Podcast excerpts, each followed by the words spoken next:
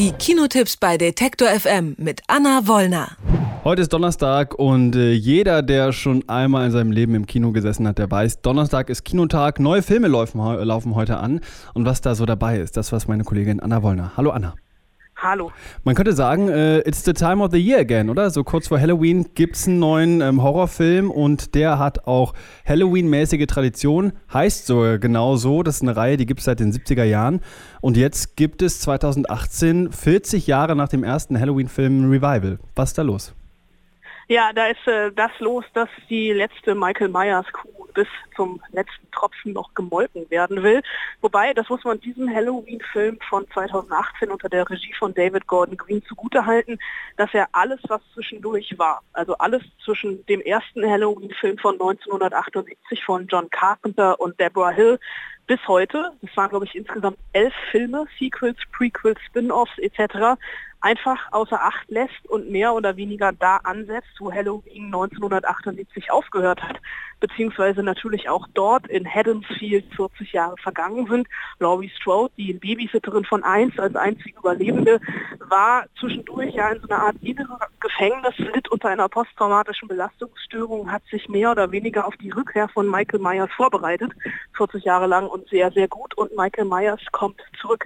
Der saß in einer Nervenheilanstalt, soll in ein Hochsicherheitsgefängnis verlegt werden und nutzt diesen Gefangenentransport natürlich zur Flucht, um dann mit, seinem, mit seiner Maske und seinem Messer ähm, schlafwandelnd durch Haddonfield zu laufen und mal wieder Jugendliche zu töten, beziehungsweise mehr oder weniger alle die umzubringen, die ihm vor die Maske und das Messer laufen, um dann in der finalen Schlacht mit Laurie Strode, ihrer Tochter und ihrer Enkelin, naja, sich vielleicht mal wieder in Luft aufzulösen.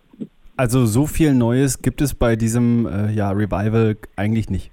Nee, also klar, es ist die Geschichte weitererzählt, aber David Gordon Green ähm, versucht mehr oder weniger das Original zu kopieren oder Tribut zu zollen. Ne? Er macht unglaublich viele Referenzen. Es gibt die gleichen, teilweise sogar die gleichen Einstellungen. Laurie Strode ist wieder im Schrank, wieder greift die Hand von Michael Myers durch.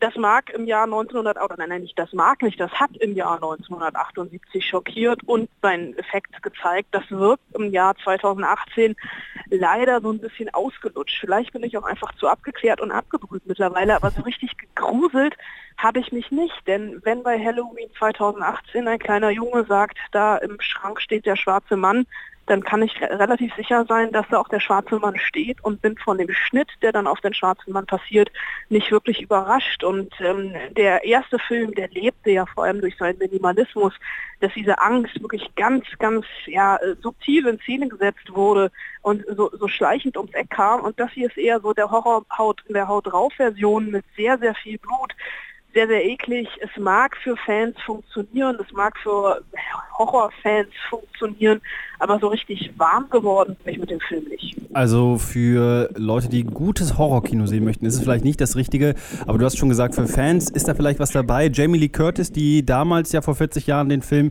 schon angeführt hat, die ist auch wieder mit dabei. Funktioniert denn zumindest dieser Nostalgieaspekt? Ja, dieser Nostalgieaspekt funktioniert, zumal äh, Jamie Lee Curtis damals ja so als Scream Queen von Hollywood in die Annalen der Filmgeschichte einging und auch als Final Girl, also als letzte Überlebende. Und auch diesem Final Girl, und das macht der Film da schon ganz interessant, ist so ein bisschen Last Man oder Last Woman Standing geworden, weil sie niemanden mehr braucht, auf keine Hilfe angewiesen ist, um sich Michael Myers gegenüberzustellen.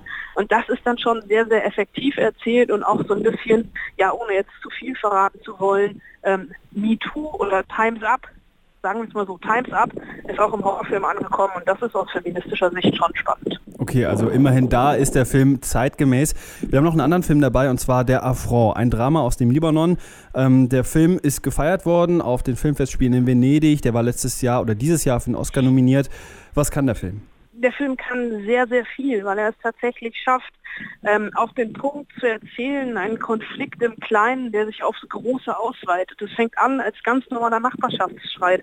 Ein äh, Vorarbeiter einer Baufirma, der in, in Beirut in einem Viertel ein Abflussrohr beseitigt, was dort impro äh, provisorisch angebracht ist und ihm auf den Kopf trotzt. Ähm, das macht er einfach mit einem Verbindungsbolzen zum, zum normalen Regenrinne äh, weg und der Besitzer der Wohnung ähm, findet das gar nicht gut. Und äh, diese beiden ähm, fangen an, sich zu beschimpfen, fangen an, sich zu streiten. Der eine ist palästinensischer Flüchtling, der andere äh, Libanese, einer konservativen Anhänger einer konservativen Partei. Und aus diesem Nachbarschaftsstreit wird ein großes Politikum, das vor Gericht endet und das vollkommen aus dem Ruder läuft, weil hier wirklich aus einer Nichtigkeit ein, eine große Sache gemacht wird, aufgebauscht wird und zu Unruhen im ganzen Land führt. Und der Film das so clever und großartig erzählt mit einem ganz, ganz tollen Schauspielern, ähm, ist eigentlich eine, eine, eine Parabel für mehr Menschlichkeit und mehr Miteinander. Ein Film, den man, wenn man will, auch auf die Flüchtlingskrise in Deutschland anwenden kann. Denn am Ende äh, steht, steht ähm, die Angst dass, dass, dass die Leute aus anderen Ländern uns irgendwas wegnehmen, was natürlich absoluter Quatsch ist. Also wirklich ein Film, der sich sehr, sehr lohnt. Also eine Geschichte, die im Libanon spielt und uns dann vielleicht auch eine ganze Menge darüber ja, mitgeben kann, wie wir hier in Deutschland mit dem Thema Flucht und mit dem Thema Asyl und den Menschen, die hier hinkommen, umgehen.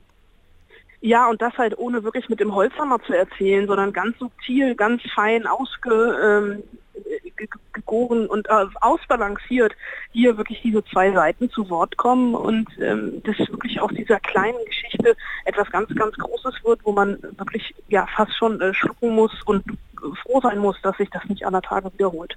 Ich hatte bei den ähm, Dingen, die ich gesehen habe aus dem Film, den Eindruck, dass das nicht nur eine spannende Geschichte ist, sondern dass das auch extrem bildgewaltig ist. Würdest du dazu stimmen? Ja, definitiv, weil es einfach so eine Bildgewalt ist, die aus dieser kleinen Geschichte herauskommt und wie sich das Ganze aufbauscht, dieser Konflikt und am Ende dann auch endet. Am Ende ist es eigentlich ein Gerichtsthriller, der äh, äh, Sachen verhandelt, die uns alle angehen und das dann natürlich groß fürs Kino erzählt, ist einfach nur äh, großartig. Wir haben heute eine Woche vor Halloween zwei Filme besprochen. Einmal den Streifen Halloween, die Fortsetzung des Kultfilms von 1978 und der Affront mit den Kinotipps für diese Woche war das Anna Wollner. Vielen Dank. Gern geschehen.